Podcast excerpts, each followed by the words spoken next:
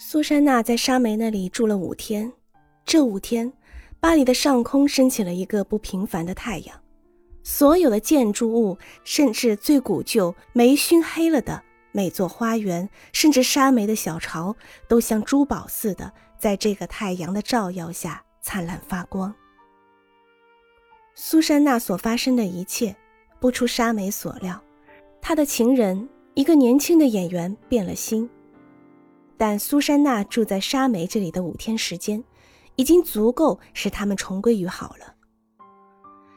沙梅也参与了这件事，她不得不把苏珊娜的信送给这位演员。同时，当这位演员想要塞给沙梅几个苏做茶钱的时候，沙梅又不得不教训了这个懒洋洋的花花公子，要懂得礼貌。不久。这个演员便坐着马车接苏珊娜来了，而且一切都应有尽有：花束、亲吻、含泪的笑、悔恨和不大自然的轻松愉快。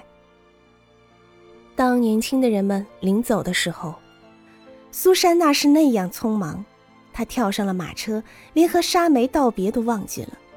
但她马上察觉出来，红了脸，负疚地向他伸出手来。沙梅最后对他埋怨地说：“你既然照你的兴趣选择了生活，那就祝你幸福。”我还什么都不知道，苏珊娜回答说，忽然眼眶里闪着泪光。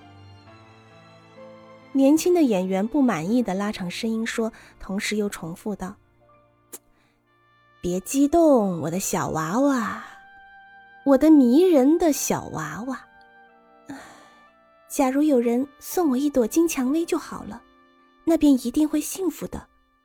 我记得你在船上讲的故事，约翰。哎，谁知道呢？可是不管怎样，送给你金蔷薇的不会是这位先生。请原谅，我是个当兵的，我不喜欢这种绣花针。年轻人相互看了一眼，演员耸了耸肩膀，马车向前开动了。通常，沙梅把一天从手工艺作坊扫出来的垃圾通通扔掉。但是在这一次跟苏珊娜相遇之后，他便不再把那些从首饰作坊扫出来的垃圾扔掉了。他开始把这里的尘土悄悄地收到一起，装到口袋里，带到他的草房里来。邻居们认为这个清洁工疯了，很少有人知道。在这种尘土里有一些金屑，因为首饰匠们工作的时候总要搓掉少许金子的。沙梅决定把首饰作坊里的尘土里的金子塞出来，然后把这些金子铸成一块小金锭，用这块金锭，为了使苏珊娜幸福，打成一朵小小的金蔷薇，说不定像母亲跟她说过的。它可以使许多普通的人幸福。谁知道呢？他决定在这朵金蔷薇没做成之前，不和苏珊娜见面。这件事，沙梅对谁也没有说过。他怕当局和警察、狗腿子们什么事想不到呢？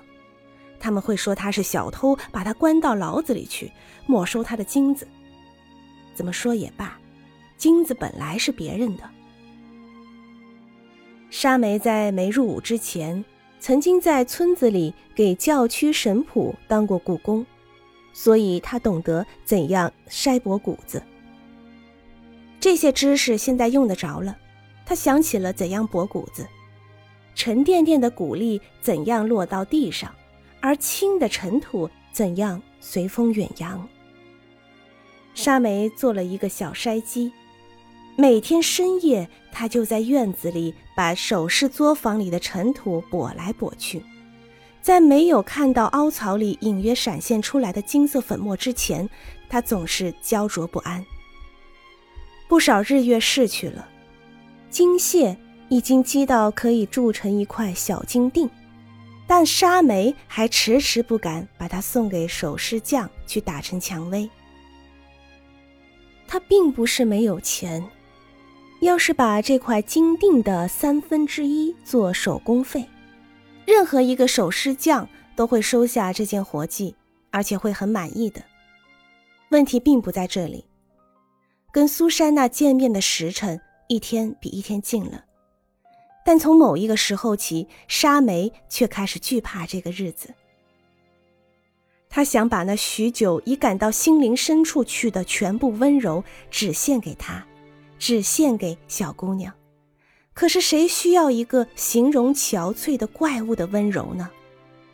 沙梅早就看出来，所有碰上他的人，唯一的愿望便是赶快离开他。赶快忘记他那张干瘪的灰色的脸、松弛的皮肤和刺人的目光。在他的草房子里有一片破镜子，沙梅偶尔也照一下，但他总是发出痛苦的骂声，立刻把它扔到一边去。最好还是不看自己这个愚笨的、拖着两条风湿的腿、蹒跚着的丑东西。当蔷薇终于做成了的时候，沙梅才听说，苏珊娜在一年前已经从巴黎到美国去了。人家说这一去永不再回来了，连一个能把他住址告诉沙梅的人都没有。在最初的一刹那，沙梅甚至感到了轻松。他那指望着跟苏珊娜温柔而轻快的相见的全部希望，不知怎么变成了一片铁锈。这片刺人的碎片，梗在沙梅的胸中，在心的旁边。于是他祷告上帝，让这块铁锈快点刺进这颗羸弱的心里去，让它永远停止跳动。